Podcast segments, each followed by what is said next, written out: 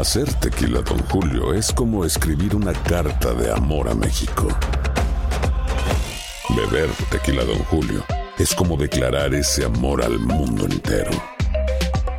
Don Julio es el tequila de lujo original, hecho con la misma pasión que recorre las raíces de nuestro país. Porque si no es por amor, ¿para qué? Consume responsablemente. Don Julio Tequila, 40% alcohol por volumen, 2020. Importado por Diageo Americas, New York, New York. Bienvenidos al podcast de Buenos Días América, la revista radial más completa para los hispanos. Política, salud, economía, tendencia y deporte son algunos de nuestros temas. Bienvenidos.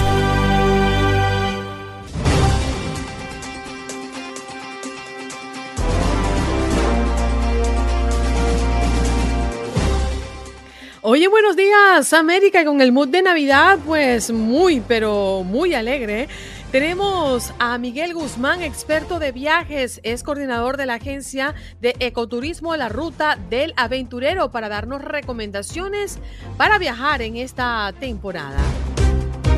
También tuvimos la oportunidad de conversar con Claudia Ramos, periodista de Univisión, corresponsal en Arizona, a propósito de todo lo que estamos viendo alrededor del título 42, porque ya es eh, noticia y recientemente el día de ayer la Corte Suprema aplazó el título 42 en la frontera tras solicitud de estados republicanos. En nuestro segmento Unidos Somos Uno, como todos los martes, Manuel Bravo de Fundación Televisa, la importancia de la educación temprana y el programa Empieza temprano, cada momento cuenta. Y fue maravilloso poder conversar con Rottweiler, nuestro oyente, que en la mañana del día de hoy se conectó con toda nuestra audiencia a través también de nuestras redes sociales, YouTube y Facebook. Le vimos la cara y le preguntamos cómo se celebra la Navidad en su país. En los deportes, Aldo Viros Sánchez para hablarnos de lo que está pasando en Argentina a propósito de la llegada de la selección y junto a Roberto Vázquez conversaron de cómo se celebrará en Argentina este gran premio esperado por 36 años. ¿Qué pasó? ¿Qué pasó? ¿Qué pasó? Mientras usted dormía. Mientras usted dormía.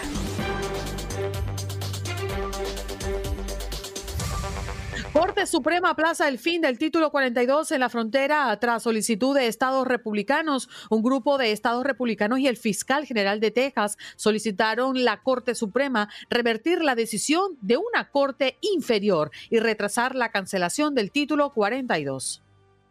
En más noticias, un terremoto de magnitud 6.4 en la escala de Richter tuvo lugar la madrugada de este martes cerca de Ferndale, California, informó el Servicio Geológico de Estados Unidos. El sismo se produjo en el mar, muy cerca de la costa, a unas 10 millas de profundidad.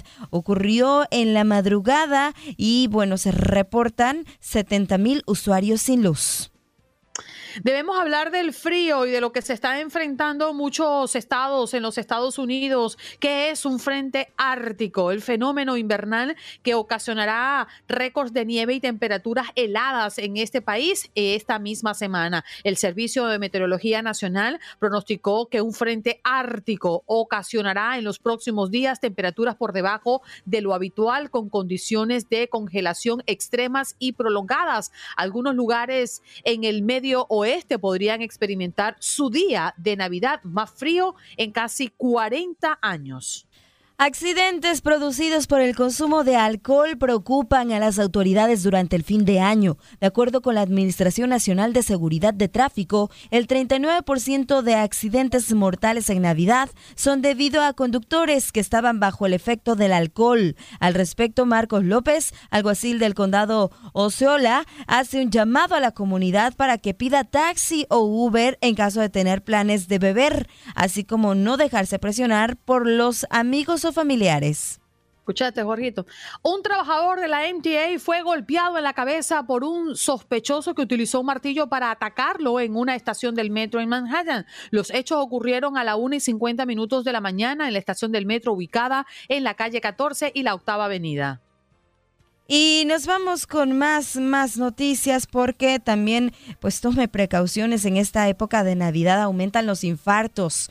La celebración de Navidad y el Año Nuevo puede ser estropeada, por lo que representa la mayor causa de muertes entre los adultos en estos días que son los paros cardíacos. El cardiólogo Jorge Bordenave explica cuáles son los síntomas más comunes en hombres y mujeres, porque dice que se registra un aumento de casos precisamente en esta época.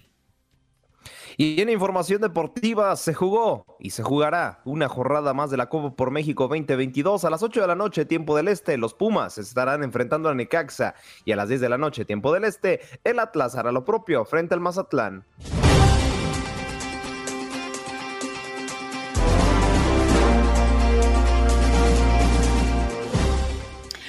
Vamos de inmediato con nuestro próximo invitado, Miguel Guzmán, experto en viaje, es coordinador de la agencia de ecoturismo La Ruta del Aventurero. ¿Cómo estás, Miguel? Muy buenos días, gracias por estar con nosotros esta mañana. ¿Qué tal? Buenos días, este, muy bien, gracias a ustedes. Muy bien, bueno, primero debo preguntarte qué es la Ruta del Aventurero. Porque la Ruta del Aventurero es una agencia de ecoturismo en la cual nos dedicamos a llevar a las personas a lugares ecoturísticos como el Nevado de Toluca, la Huasteca Potosina, Tolantongo, porque por lo general la mayoría de las personas o agencias van más a la playa, entonces el ecoturismo está muy poco explorado para la gente que viene, por ejemplo, del extranjero. Oye, Miguel, tú estando en los Estados Unidos, te encuentras en California, ¿cierto? No, yo estoy en México. Ah, estás en México. Bien, eh, ¿cuál es em, o qué es lo que prefieren las personas que viven en los Estados Unidos a la hora de tomar una decisión de viajar o pasar sus vacaciones en estas temporadas específicas? ¿Qué es lo más demandado?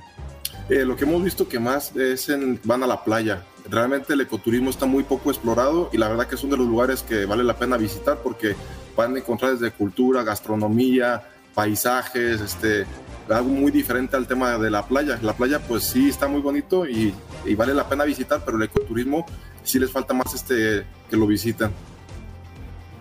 Sí, te saludo con mucho gusto, Miguel. Y, bueno, a ver, platícanos, como qué recomendaciones para poder hacer en todos estos destinos que nos mencionas y con todo esto, eh, eh, ¿qué actividades hay para realizar en toda esta ruta del aventurero? Ok, este, yo les recomiendo más que nada, dependiendo de la fecha que vayan a visitar México, que vean este el lugar específico, porque a veces que eh, quieren visitar la Huasteca Potosina, lo que es diciembre, enero y febrero, cuando el agua es muy fría. Entonces sí les recomiendo que revisen bien la temporada del lugar que van a visitar, si es la adecuada o no. Por ejemplo, en estas fechas más les recomendamos el tema de visitar lugares navideños como es Puebla, este, Trapujagua, El Oro, que es donde fabrican esferas, y hay muchos adornos navideños y vale la pena visitarlos. También está el Nevado de Toluca, que es cuando está hay más nieve, que la nieve no ya la conocen ustedes bien, pero el Nevado de Toluca pues es un volcán inactivo que vale la pena visitar porque la vista está muy, muy padre. Mm.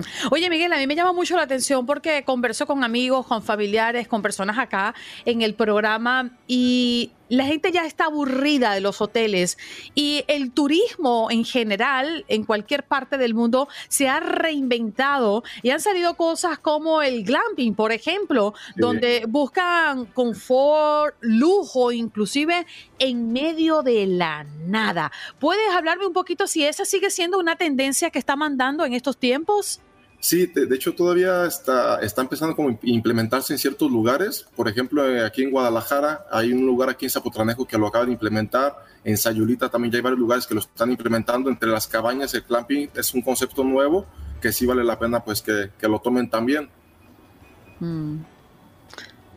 Sí, Miguel, y también preguntarte, porque he visto que también han destacado algunas, eh, algunos otros destinos en Latinoamérica, como los Perú, que ahorita también está eh, pues bastante solicitado, ¿no? También, por ejemplo, eh, Costa Rica, también otros destinos como quizá Panamá, que, que también están solicitados por, por los turistas, por los que les gusta viajar, por los que les gusta precisamente tener eh, algo más de naturaleza y de estar en contacto con esa naturaleza. ¿Cómo lo has visto tú?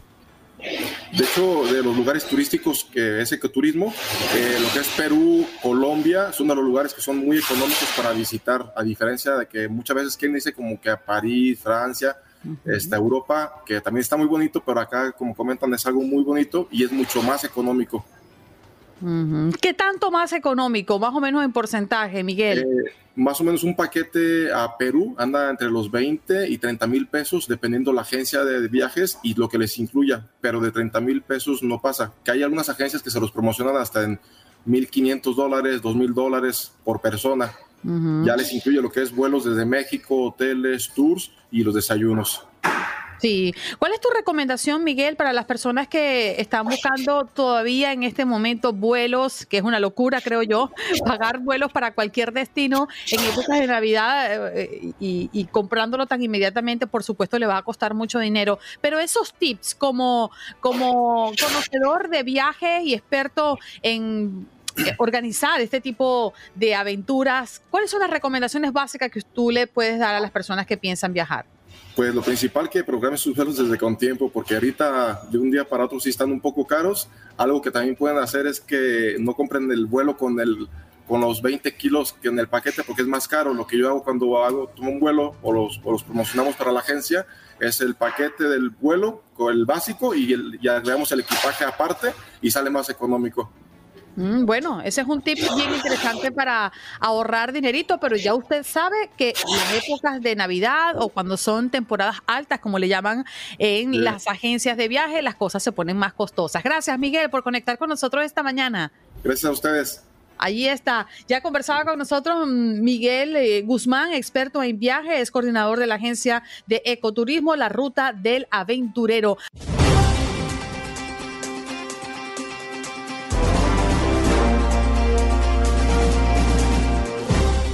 Hoy vamos a aprovechar la oportunidad para saludar a mm, Claudia Ramos, periodista de Univisión, corresponsal en Arizona, que nos acompaña en la mañana del día de hoy. ¿Cómo estás, Claudia? Muy buenos días.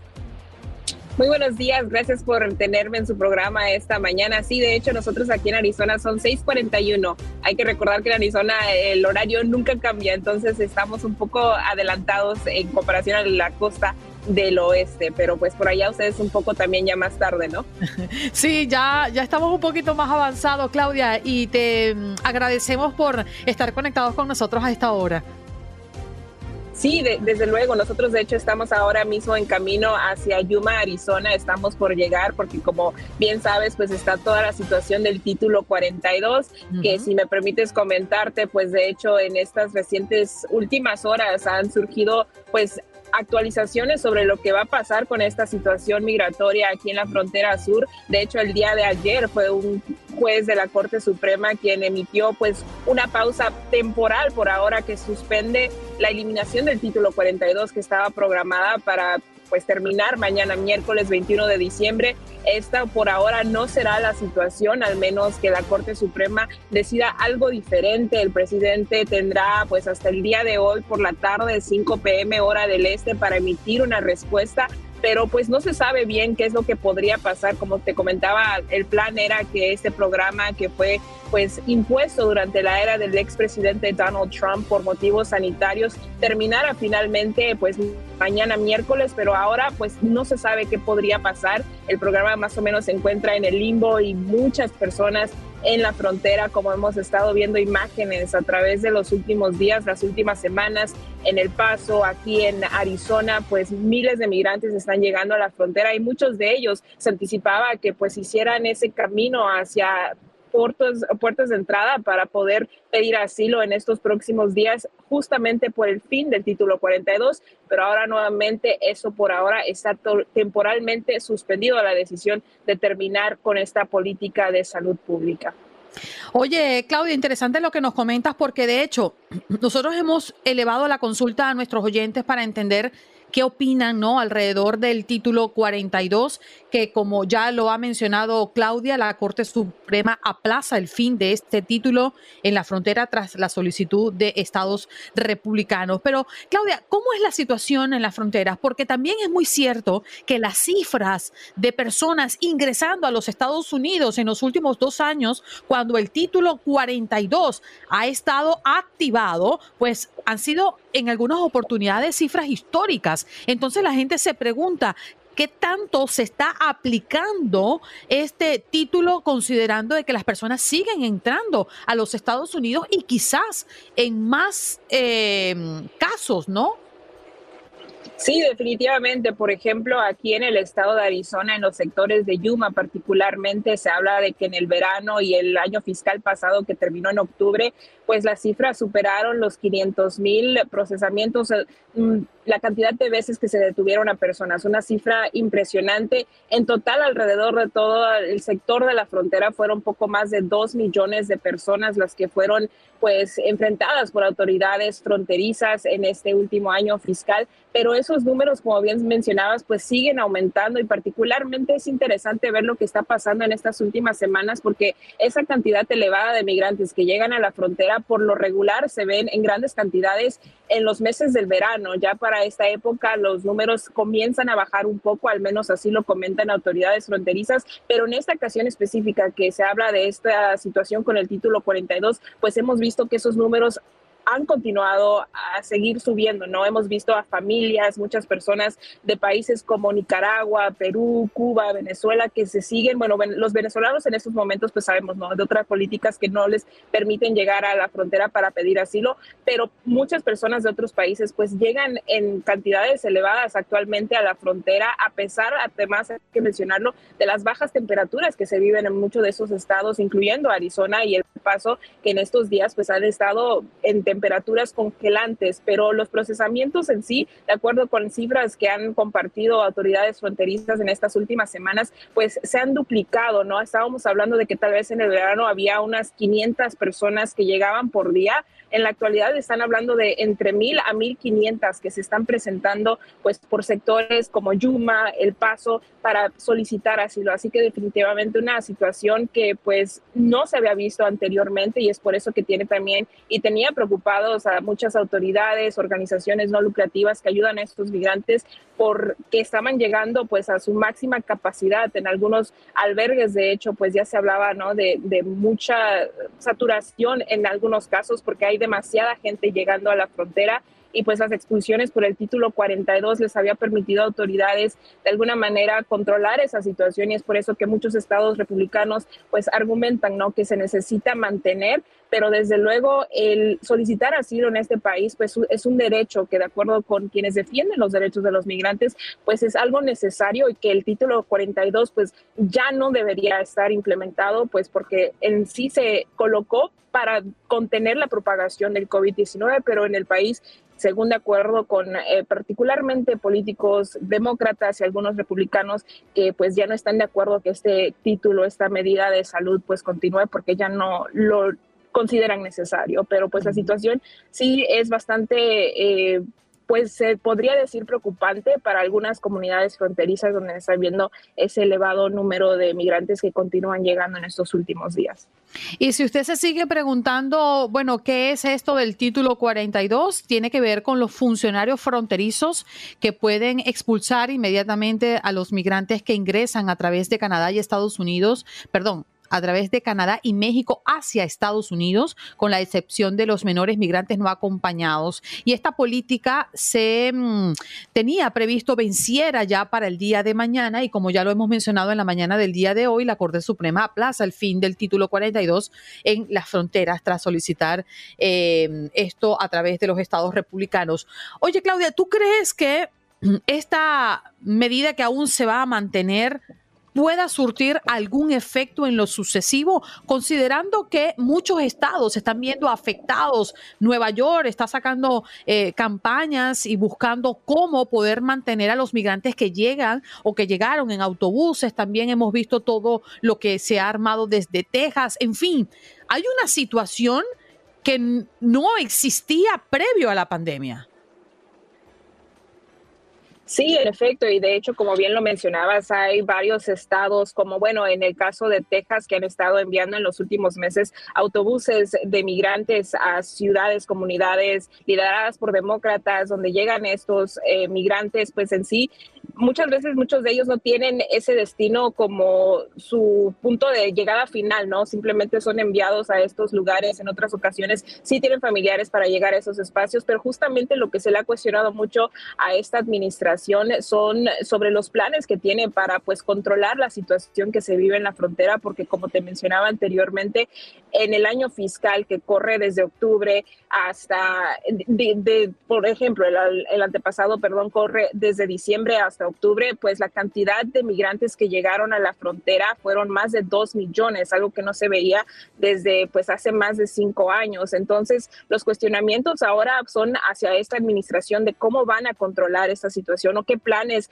eh, pues tienen en mente para corregir quizás la infraestructura que se necesita para además lo que alegan muchos quienes defienden los derechos de los migrantes, pues también dar de alguna manera recursos a estos migrantes que en muchas ocasiones, pues como hemos visto también en imágenes, quedan varados en la calle, están viviendo en lugares pues con condiciones muy difíciles, ¿no? Entonces, pues queda saber qué es lo que va a pasar con el título 42. Las autoridades pues continúan, como te mencionaba anteriormente, alegando que esto es algo necesario aún por esa cantidad de personas, pero en sí también pues la cantidad de migrantes que siguen llegando a la frontera a pesar del título 42, ha sido significativamente elevada. Entonces, pues queda saber, ¿no? ¿Qué va a ser, qué planes tiene el gobierno de hacerle frente a esta situación? Y es ahí donde surge la mayor de las preguntas por parte de muchos activistas y, por supuesto, eh, críticos de los políticos, ¿no? En esta situación.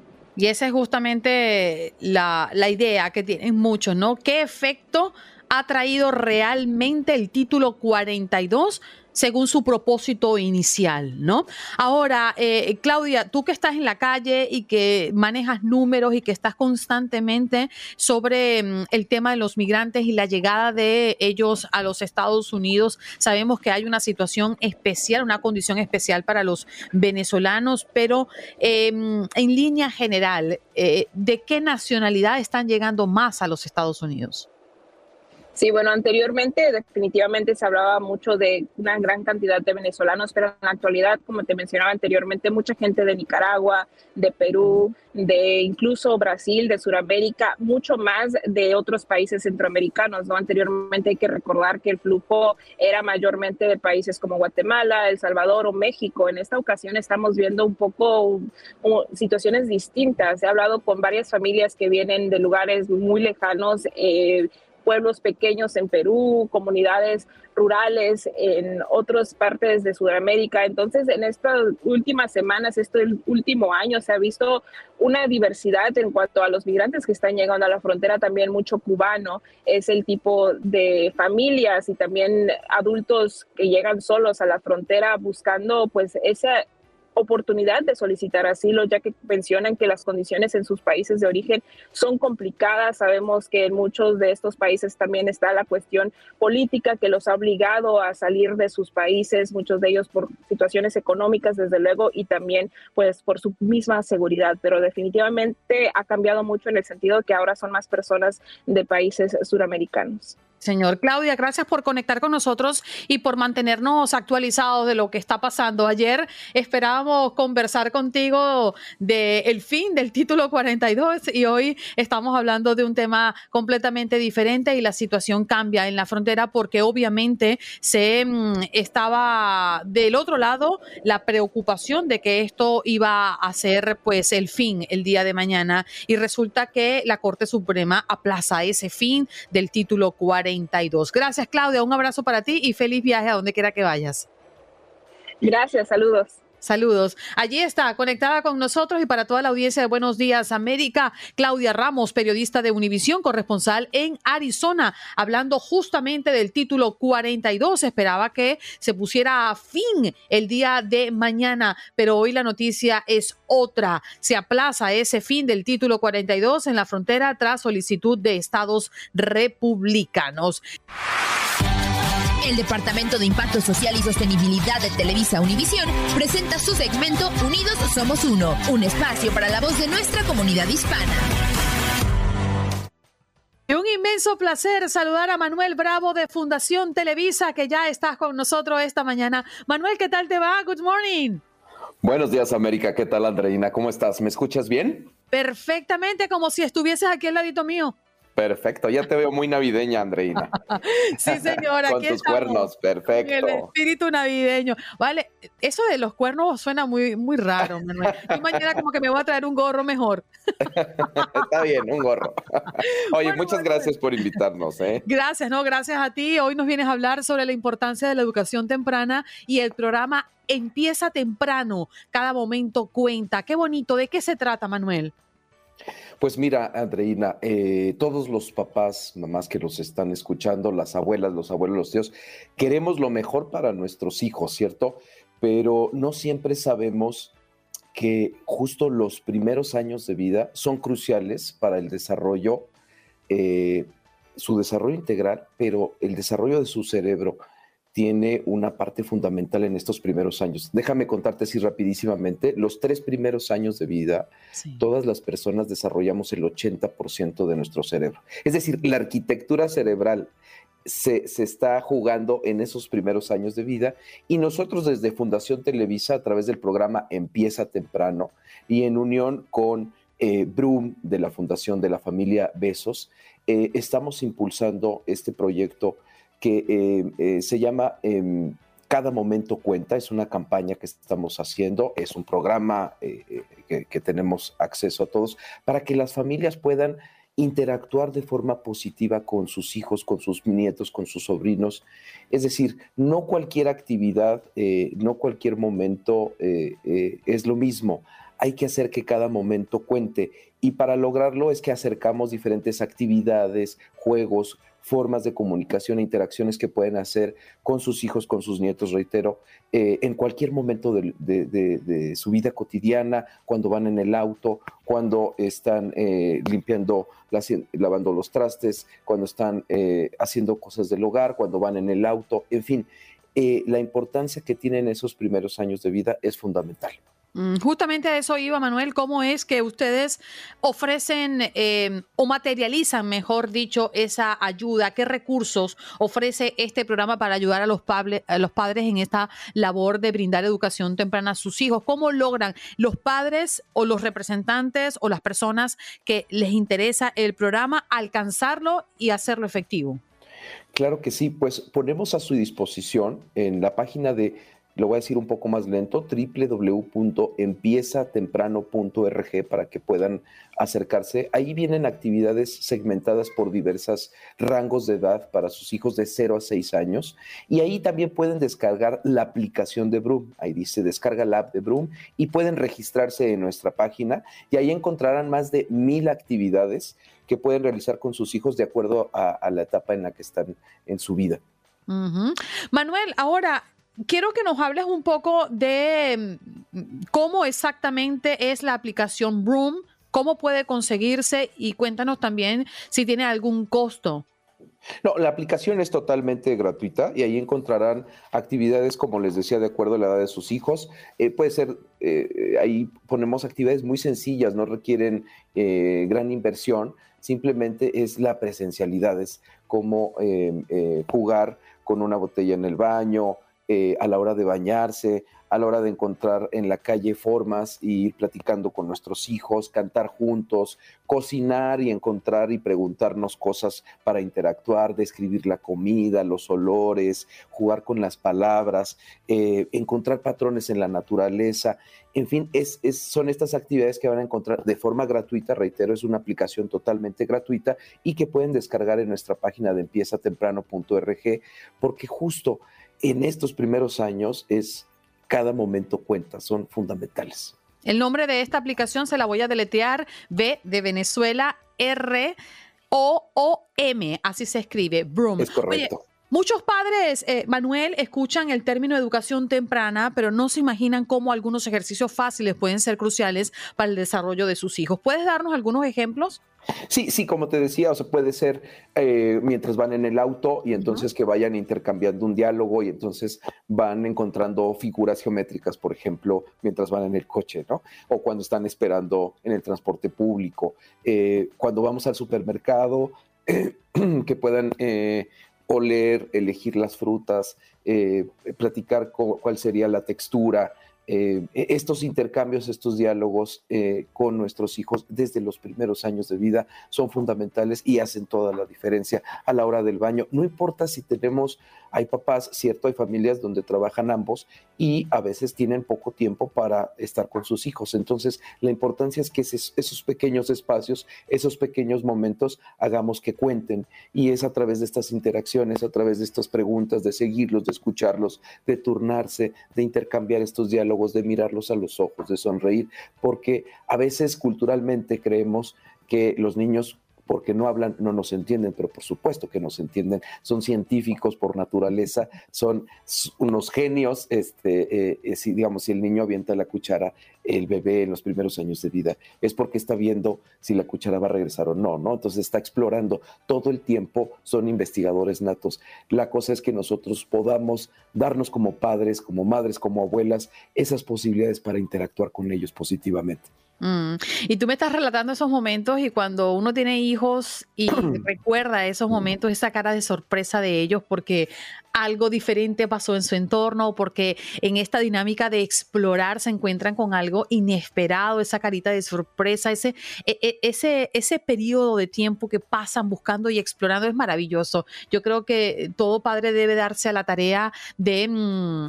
Entender a su hijo más allá de las palabras. Y al final yo creo que eso se logra, Manuel. Eh, es increíble cuando un padre escucha a un niño llorar, sabe que es por comida o es por sueño o es porque se siente incómodo por algo. Eso es, un, es una comunicación que nace de padre a hijo y de hijo a padre y es extraordinario. Y qué bonito que hoy nos vengas a hablar de esta otra manera de comunicarnos y de apoyar a nuestros hijos de manera temprana. Lo valoramos mucho, Manuel. Muchísimas gracias a ustedes y los invitamos nuevamente a, meterse a la página www.empiezatemprano.org, donde ahí pueden descargar la, aplicación de Broom y donde pueden descubrir miles de actividades y también se pueden registrar a, nuestra base de datos para que también reciban WhatsApp si así lo desean, eh, donde les acercaremos eh, consejos muy puntuales para aprovechar estos momentos y hacer que cada momento cuente. Extraordinario. Allí conversábamos con Manuel Bravo de Fundación Televisa, hablándonos sobre la importancia de la educación temprana y el programa Empieza Temprano, cada momento cuenta. En nuestro segmento de todos los martes. Gracias, Manuel. Gracias, Andreina. Muy buen día. Cuídate mucho.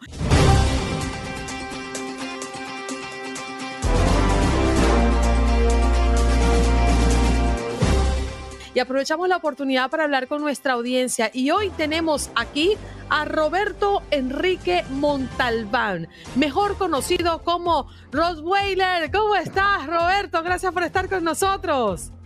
Hola André, buenos días, Dios te bendiga a ti, qué bellas y hermosas cervatillas, tú y, Yane, qué bonitas se ven con unas cervatillas. Estamos desde la preciosa y hermosa ciudad de Los Ángeles, en el estado de California. Tenemos hasta ahora 7 grados de Roberto Enrique, no, no me acostumbro a decirte Roberto Enrique, yo creo que mejor me quedo con Rottweiler. Está bien, André, como tú quieras decir, de todas maneras, yo sé que tú lo dices con cariño y con amor y yo lo recibo de igual manera. A ver, Rottweiler, me decías que estabas en Los Ángeles, nos dabas un panorama de dónde estabas ubicado, bien tempranito en la calle, Rottweiler. Sí, me moví del lugar, quería mostrarle una panorámica de la ciudad de Los Ángeles, pero bueno, el Wi-Fi no nos llegó hasta allá, así que me tuve que mover por ya estamos ubicados en un lugar donde eh, algo se puede apreciar de la preciosa y hermosa ciudad de Los Ángeles, California. Sí, señor. Roberto, ¿cómo festejas la Navidad? ¿Te has traído alguna de las culturas o rituales? Por ejemplo, cuando recibimos un año nuevo a los Estados Unidos, ¿mantienes algunas cosas que hacías en tu país o tu familia?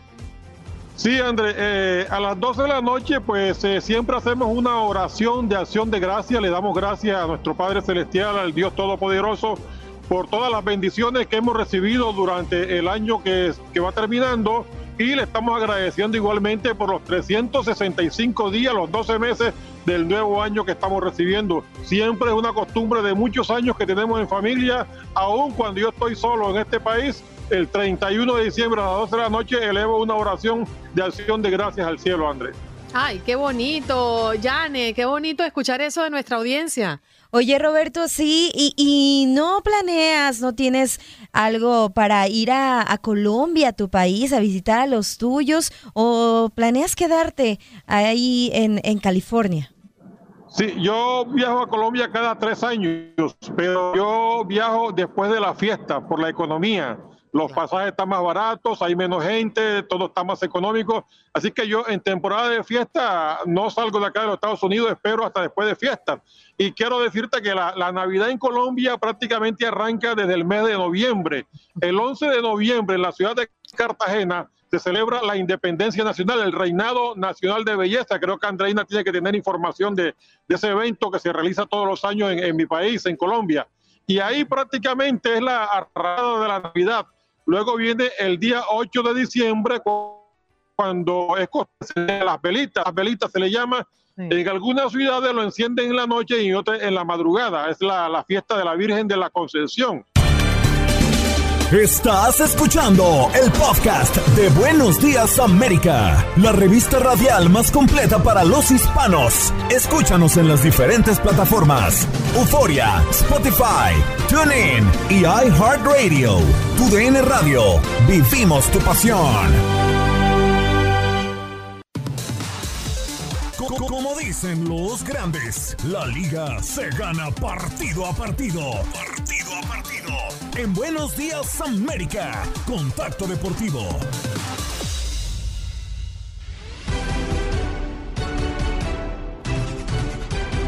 Ay, Jorgito, pensé que me ibas a lanzar un tango. ¿Por qué andas tan, tan arisco, tan renuente? Únete a la, a la festividad de los argentinos. Jorgito, ¿qué pasó? Ay, sigues mala, sigues mala. Poquito, no te resistas. Eh, ya pasó, ya pasó, Andreina, ya, ya estamos en, eh, eh, hablando de la Navidad tan bonito que es estos, esta semana y, y tú sigues con aquellas boludes. no, por favor. bueno, Jorgito, tanto no ha pasado que te cuento lo siguiente. Hoy es 20 de diciembre y será feriado en Argentina para celebrar el triunfo de esta selección mundialista campeona en Qatar y es que así lo han confirmado los funcionarios de la presidencia de Argentina. La selección llegará la madrugada, o llegó, mejor dicho, en la madrugada de hoy al país y el presidente Alberto Fernández decretó el feriado nacional por los festejos. Lo ha confirmado así a través de comunicados especiales. El equipo, incluyendo los futbolistas, el cuerpo técnico y también la Copa del Mundo, hará un recorrido desde Ezeiza, una localidad de la provincia de Buenos Aires, donde queda el aeropuerto y la sede de la Asociación de Fútbol Argentino hasta el obelisco en el centro de Buenos Aires. Es lo que se ha reportado y lo que se ha dicho hasta ahora de manera oficial. Fernández tomó esa decisión a través de un decreto de necesidad hay excepciones para la Administración Federal de Ingresos Públicos y para los bancos que trabajarán hasta las 12 del mediodía, es lo que ha reportado el gobierno. La selección de Argentina venció, recuerden ustedes, en penales a Francia en la final del Mundial, en un partido épico que terminó empatado a tres y Messi líder del equipo, pues marcó dos goles y rompió varios récords durante el torneo. La mm, ansiada tercera estrella de Argentina, pues llega como ya ustedes saben, después de 36 años, em, y es así como lo van a celebrar por todo lo alto. Esta celebración al título ha sido multitudinaria en varias ciudades del país y del mundo desde el pasado domingo. Las imágenes de la avenida 9 de julio, por ejemplo, y el obelisco en la capital federal muestran el impacto social del triunfo. Después de todo, se trata de la culminación de un esfuerzo deportivo importante que ha dejado atrás las derrotas en las finales del Mundial 2020 2014, si lo recordamos, y también en la Copa América 2015 y 2016. Es por eso que hoy las autoridades esperan que el recibimiento al albiceleste sea también multitudinario. La celebración a los campeones será tan épica como el campeonato conseguido, así lo han confirmado. Y en el predio de la AFA en Ezeiza, desde el día de ayer, muchos seguidores de la selección se instalaron con carpas a la espera del equipo. Se espera que el vuelo con los jugadores llegara ya a las 2 de la mañana de hoy martes y los jugadores pues estarían durmiendo en las instalaciones de la AFA y saldrán de Seiza hacia el obelisco. Aún se desconoce la hora de la partida, al menos no lo tenemos de manera oficial. Se ha dado algunas horas tentativas y que muchas personas creen que por la logística que se está armando van a salir pues a iniciar este recorrido, pero aún las autoridades no han dado como la hora exacta de manera oficial. Así que esto es lo que se espera en grande en Buenos Aires en la mañana del día de hoy, recibiendo a los campeones del mundo. Hablemos de la NBA, el llamado mejor baloncesto del mundo y el triunfo de los Cavaliers en Cleveland, porque Donovan Mitchell anotó 23 puntos en su primer encuentro ante el Jazz de Utah desde que lo enviaron a Cleveland este verano. Jared Allen agregó 20 para liderar el triunfo de Cavaliers 122 por 99. Si nos vamos a otro escenario, vemos la acción en Filadelfia. Tobias Harris conectó un triple en tiempo extra para que Filadelfia se fuera arriba definitivamente definitivamente. Joel Embiid terminó con 28 puntos, 11 rebotes y 4 asistencias y el equipo de Filadelfia extendió su mejor racha de la temporada a 5 triunfos al superar por 104-101 a los Raptors de Toronto. Ahora nos vamos a Houston porque Tevin Vassell sumó 26 puntos y San Antonio Spurs aplastó 124 por 105 a los Rockets de Houston para poner fin a una racha de dos derrotas. Los Spurs ganaron el enfrentamiento entre los dos peores. Boost Mobile tiene una gran oferta para que aproveches tu reembolso de impuestos al máximo y te mantengas conectado. Al cambiarte a Boost, recibe un 50% de descuento en tu primer mes de datos ilimitados. O, con un plan ilimitado de 40 dólares, llévate un Samsung Galaxy A15 5G por $39.99. Obtén los mejores teléfonos en las redes 5G más grandes del país. Con Boost Mobile, cambiarse es fácil. Solo visita boostmobile.com. Boost Mobile, sin miedo al éxito. Para clientes nuevos y solamente en línea. Requiere AroPay. 50% de descuento en el primer mes requiere un plan de 25 dólares al mes. Aplican otras restricciones. Visita boostmobile.com para detalles. Equipos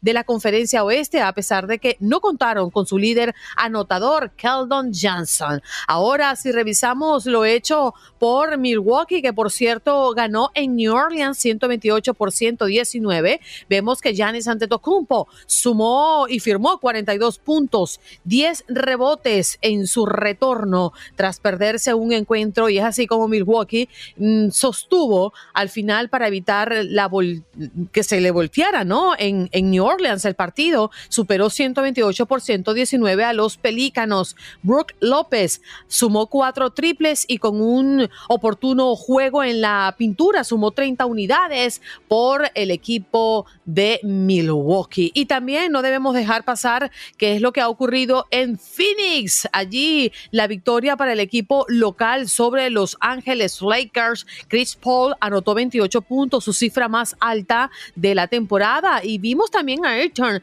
que añadió 21 puntos y 11 rebotes. Y los Suns de Phoenix arrollaron, porque debemos mencionarlo de esa forma, 130 por 104 a los Lakers. El juego fue casi más llamativo por las ausencias que por la acción en la cancha. Los Lakers jugaban sin sus tres estrellas. LeBron James, dolor en el tobillo izquierdo. Anthony Davis con dolor en el pie derecho. Y Russell Westbrook, que tuvo un dolor en el pie izquierdo. Así están las cosas para los Lakers. Y cerramos con la acción en Sacramento, California. Lamelo Ball anotó 16 de sus 23 puntos en el último cuarto. Y es así como los Hornets de Charlotte mantuvo la raya a King de Sacramento para imponerse 125 por 119 el día de ayer y cortar por una racha de 8 derrotas. Kelly Over Jr. sumó 31 puntos para los Hornets que ganaron su segundo encuentro de este periodo y es así como justamente el triunfo lo consigue Charlotte Hornets en Sacramento, California. Bienvenidos, bienvenidos, bienvenidos a este contacto deportivo para hablar todavía de lo que es la resaca de esta Copa del Mundo, de lo que fue la final entre Argentina y Francia. Y qué mejor, qué mejor que darles una pequeña actualización con nuestro máster en el fútbol argentino, Roberto Vázquez. ¿Qué tal, Roberto? Te recibimos con muchísimo gusto. ¿Y cómo están los festejos en la capital argentina o en varias ciudades importantes de la República Albiceleste? ¿Qué tal, amigos? Me recibe acá el reno el reno Andreina, la veo. Dicen que lo tengo largo, dicen por ahí que los tengo grandes. el reno Andreina y el oscuro Aldo, porque está medio en las tinieblas, ¿no? Anda misterioso, Aldo, por estos tiempos. Anda misterioso, Aldo, sí. Bueno, aquí la verdad que este, hoy cuando, cuando me llamaba Janet para hacer el enlace, este, tuve un sincericidio periodístico porque le dije, recién me levanto. Ah, ahí está. Pero bueno. Así estuvieron los festejos. Así estuvieron. Aldo me recordó en estos días una frase que se decía mucho y creo que la gente lo ha corregido, es en, cortos minutos o pocos minutos, Aldo, ¿era? Sí, era del doctor Mejía en breves minutos. En breves minutos. Claro. Breves no, no, no corresponde, porque los minutos tienen todos la misma duración. De última será en pocos minutos, ¿no? Ya tú sabes, aquí somos sabios. Eh, bueno, los festejos eh, se están yendo armando poquito a poco, ya que eh, por la noche de ayer, temprano, alrededor de las 22, de las 22, digamos, llegó el primer charter, el AR-19 19, que que es eh, un vuelo de aerolíneas argentinas que traía a las familias de los jugadores eh, que venían en ese charter y que habían salido antes de Doha. Y más tarde, porque tuvo una demora en la salida, se nota que los muchachos todavía seguían festejando en, en vestuarios, en camarines, salió el vuelo AR-1915 que es el vuelo que venía de Aerolíneas Argentina, que hizo escala y ahí demoró un poco más en Roma, hizo Doha, Roma, Buenos Aires y llegó aproximadamente a las 2.30 de la mañana, o sea, ya de este martes para la Argentina, y fue directamente al predio que tiene la Asociación del Fútbol Argentino, cerca del aeropuerto de Ceiza, del aeropuerto internacional de Ceiza, que es el aeropuerto que abastece internacionalmente a la ciudad de Buenos Aires. El predio que es el predio donde tiene la concentración la selección nacional, donde tiene canchas, donde muchas veces lo utilizan algunos de los equipos de la liga para, para hacer preparaciones específicas. Pernoctó ahí y ya por esta mañana Pudimos ver algunos eh, videos en redes sociales del propio Messi desayunando, tomando mate con unas medias lunas, como decimos nosotros, eh, y recién han aparecido ya de la mayoría del plantel desayunando con una remera, una casaca nueva que es de la, de la línea de tres tiras que abastece a la selección nacional, que tiene las tres estrellas en su frente, no eh, digamos en el escudo, sino en grande, bajo el escudo de la marca que, lo, que los auspicia. Está todo previsto. La idea es que la selección nacional no pare en algún lugar, porque si ustedes pudieran ver, y lo pueden ver hoy, hoy en día, digamos que se puede tener acceso a esto, eh, el predio de Seiza queda en las afueras de la ciudad de Buenos Aires y tiene, para entrar al, ingreso ya de la capital mismo, la autopista General Richieri. Esa autopista está desde ayer a la noche a ambos lados con gente que ha acampado que ha puesto carpas, que ha pasado la noche, chicos, familias enteras, porque el gobierno nacional resolvió en el día de ayer dar feriado nacional en la Argentina, entonces es más fácil plegarse. Casi que se vio obligado a hacerlo. Siempre hay críticas, por supuesto que siempre hay críticas de algunos opositores o de alguna gente este, que ha hecho la crítica del feriado nacional, pero se vio obligado porque la gente estaba acampando de hecho y estaba, no se ha movido de los alrededores del obelisco previendo que iba a llegar este, este micro descapotable que supuestamente saldría del predio de Seiza aproximadamente 12 y 30, 13 horas argentinas para hacer ese recorrido de unos cuantos kilómetros autopista Richieri, bajando en la avenida 9 de Julio, pasando por el obelisco y recorriendo un montón de lugares. La idea no es pararse, porque no hay lugar para pararse. Se prevé para hoy aproximadamente alrededor de entre 5 y 6 millones de personas que verán pasar al micro a lo largo de todo ese recorrido que va a abarcar varios kilómetros. Oye, Roberto, y bueno, también eh, ya en cuestión eh, un poquito deportiva para cerrar este tema de las eh, celebraciones y, y todo. Hay nombres de, de personas que mm, ya posiblemente se estarían retirando de la selección al después ganar de todo. Uno de ellos podría ser a Lionel Messi. No sé si Lionel Messi ya al haber ganado todo con la selección argentina, eh, pues eh, esté pensando en ya darle espacio a una nueva generación. También caso como Ángel Di María, eh, cosas por el estilo. O al momento simplemente es festejo y ya después mañana veremos. Eh, por el momento las declaraciones sobre el tema, hasta, hasta el Mundial mismo, era que Messi se iba a retirar y que era su último Mundial. Una cosa no quita la otra. Él comentó ya tras el, el el logro de la tercera Copa Mundial, que quería jugar algunos partidos más con la selección nacional. Tú sabes, Aldo y chicas, que se ha trazado el comienzo de las eliminatorias para el próximo Mundial, que estaba previsto para comienzos de este año y se ha atrasado un poco. Eso también va a influir en si alguno de los partidos de las eliminatorias pueden ser enfrentados por alguno de estos jugadores que por edad y por decisión propia tal vez eh, se retiren para el próximo Mundial. Hay un largo recorrido, yo creo que, que Messi se va a dar el gustito de poder jugar siendo campeón del mundo en algunos partidos que debe tener previsto la selección nacional. Recordemos que Lionel Scaloni ya tenía asegurado la continuación de su vínculo antes del Mundial, porque Ricardo Chiquitapia había firmado con él, el presidente de la Asociación de Fútbol Argentino, la continuidad independientemente de los resultados. O sea que eh, eso no está en discusión. Y ahí tendremos la posibilidad de ver cada uno cómo va eh, decidiendo eh, si sigue o no, aunque sea en algunos partidos, eh, su compromiso con la selección nacional. Sí, de acuerdo contigo, Roberto. Bueno, no nos queda más que reiterarte nuestra felicitación. Eh, la fiesta en Argentina va a seguir hasta que empiece el de Norteamérica 2026, pero les mandamos un fuerte abrazo y bueno, Roberto, como siempre, pues eh, agradecerte también a lo largo por la, tu cobertura a lo largo de este año eh, relacionado siempre con el fútbol argentino, desearte un feliz año nuevo, una feliz Navidad y, y, mira, eh, vaya que yo te lo digo, yo no simpatizo mucho con la Argentina, pero viva la Argentina. Eh, felicidades por su campeonato.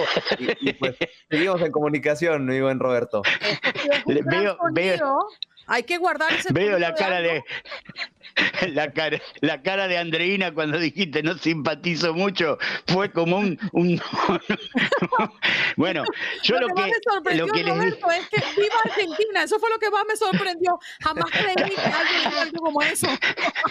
no sé a qué parte quererle de la frase. no, no, está bien. Yo lo que digo es, eh, hoy es feriado nacional en la Argentina por el fútbol. El último feriado nacional fue por el intento de magnicidio con Cristina Fernández de Kirchner. Fíjense, no traten de entender a los argentinos. Los argentinos somos así, somos esta mezcla de cosas. Los dos feriados por temas completamente opuestos. Tristeza y miedo y festejo por otro lado. Estoy elaborando un estudio psicológico, antropológico que le voy a hacer llegar a Andreina para que traten un poco de ver cómo somos argentinos. Eh, en la Argentina decimos que somos la Biblia y el calefón, es decir, dos cosas que no tienen nada que ver entre sí. Eso somos los argentinos. Sé que me quieren a mí y con eso me alcanza. Les mando un beso enorme, espero que también tengan un buen año. Aldo, no te guardo rencor, deberás esperar cuatro años más para esta discusión. Tres y medio, tres y medio. Gracias, Roberto. Abrazo. Un abrazo, adiós. Para ti también, Roberto. Muchas gracias. Rueda la pelota, desafortunadamente ya no en territorio mundialista, pero sí rueda la pelota de la Copa por México porque ayer tuvimos dos partidazos y los viviste a través de la señal de TUDN Radio. Primero vámonos con el que se jugó primero, vámonos en orden cronológico, las Águilas del América terminan imponiéndose 2 por 0 al conjunto de Toluca, buscando pues evidentemente ser líderes de su sector. Sabemos que eh, los líderes de, los respectivos sectores A y B pues estarán enfrentando en la gran final de esta Copa por México, un 2 por 0 donde se vio un Toluca bien organizado, eh, principalmente que concretó las oportunidades que tuvo. ¿Y qué les parece si revivimos el momento en que las Águilas del la América se fueron 2 por 0 en el, en el marcador? Izquierda, esta puede ser el cabecita. Se perfila, toca la pelota con Roger. Puede ser el centro, la tiene el cabecita, se acomoda el balón, va a ser un golazo. La tiene el cabecita, se acomoda el disparo. ¡Gol! ¡Gol!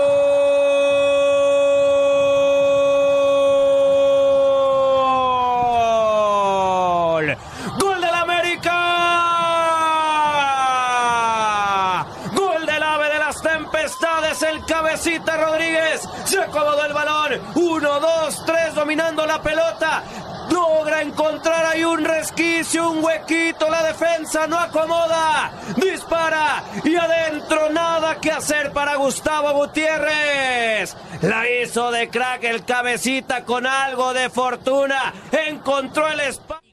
Quiere rechazar y apoyarse con la pierna izquierda, la pierna se le resbala. Es por eso que termina cediendo el balón para el América y de milagro no cae. Ojo que viene el segundo, otra vez el portero. La tiene Brian Rodríguez, el segundo. ¡Qué golazo!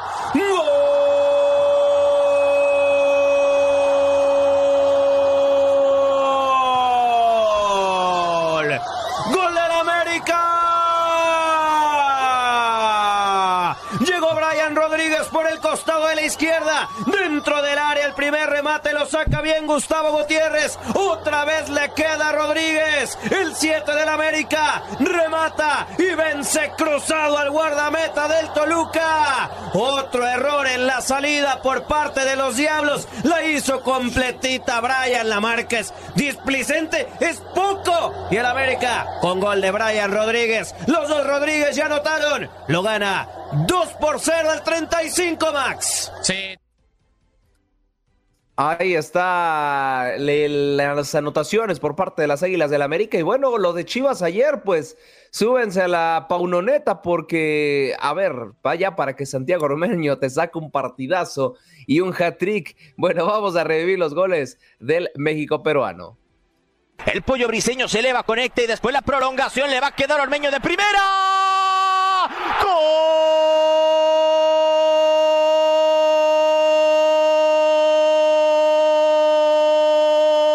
¡De las Chivas!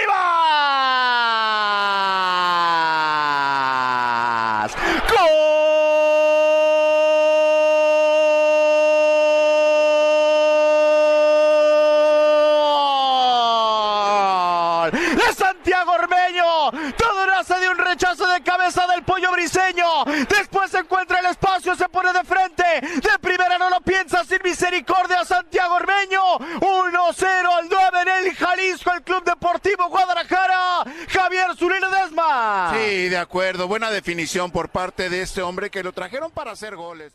en los últimos 20 años. De primera el Chapito centro, el Conejo Acevedo, Conejo.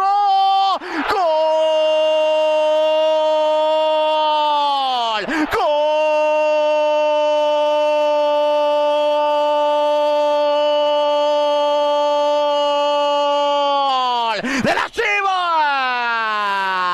La tejieron, la manejaron y solito en el área! De nuevo apareció el Conejo, la primera no pudo porque Acevedo la escupió. Se le entregó de nuevo Nací de Lagos de Moreno y en la segunda 2 a 0 al 12, rápido, temprano el Club Deportivo Guadalajara. Eficiente, contundente. Está adelante en la cancha del Estadio Jalisco sobre Santos Zuli. Cinco en el muro defensivo, va a ser Muñoz en medio de la barrera, el giro, el remate, Ormeño, 3 a 0, gol,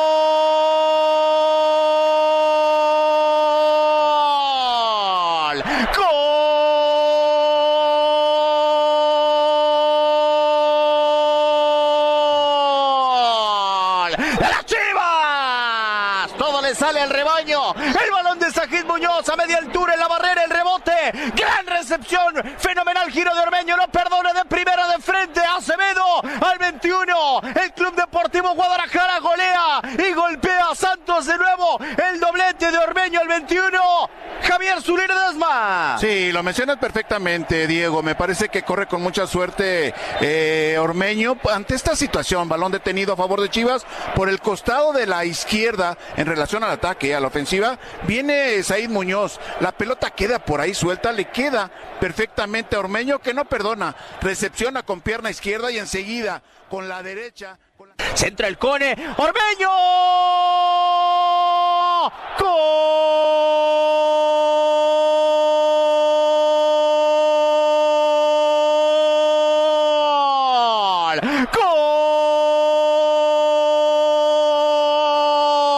¡Gol! ¡De las Chivas!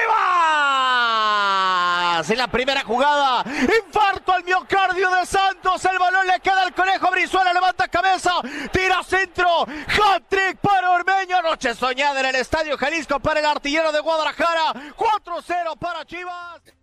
Ahí están todas las anotaciones de Santiago Ormeño que se comió a Cristiano Ronaldo el día de ayer. Eh, un hat-trick termina por llevarse. Y hoy, pues bueno, las Chivas y el América pues están eh, dando un buen espectáculo el día de ayer. Así que con esto estamos cerrando nuestro cuarto y último contacto deportivo. Gracias, Aldo. Vamos de inmediato a conectar con César Procel desde Houston, el triple chulo. Oye. ¿Qué pasó?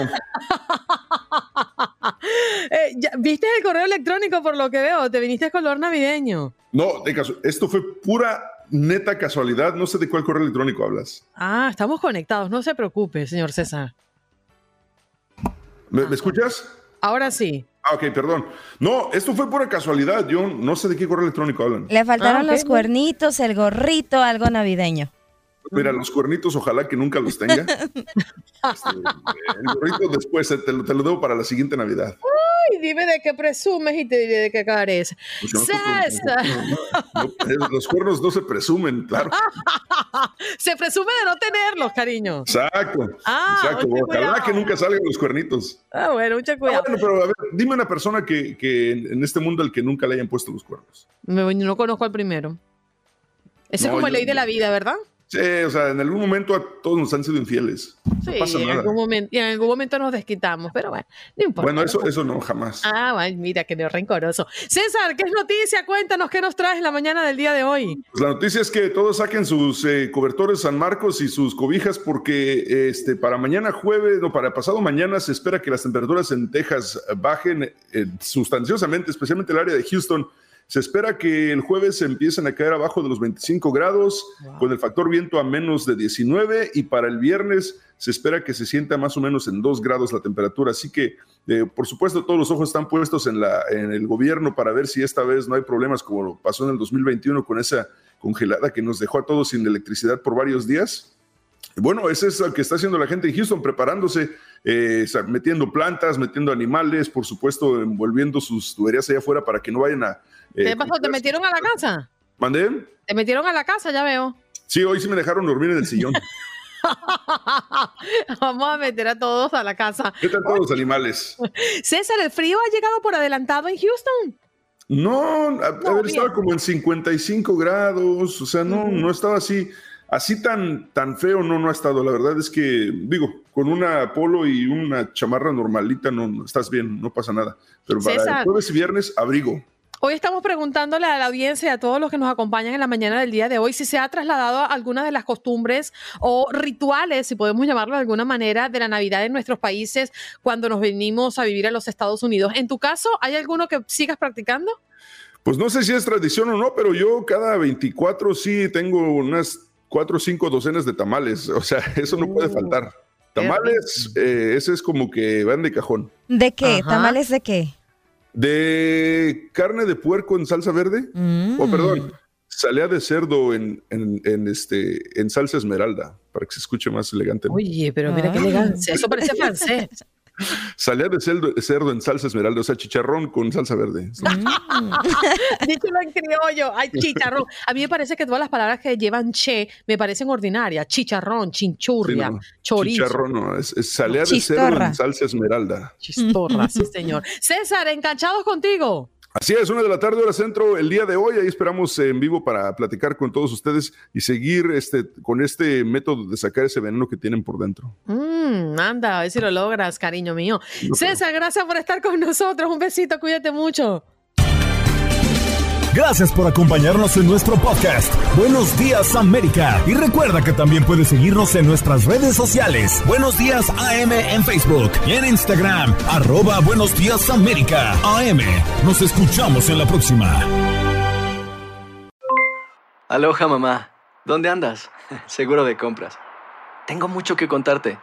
Hawái es increíble. He estado de un lado a otro con mi unidad. Todos son súper talentosos. Ya reparamos otro helicóptero Blackhawk y oficialmente formamos nuestro equipo de fútbol. Para la próxima te cuento cómo voy con el surf y me cuentas qué te pareció el podcast que te compartí, ¿ok? Te quiero mucho. Be All You Can Be, visitando goarmy.com diagonal español.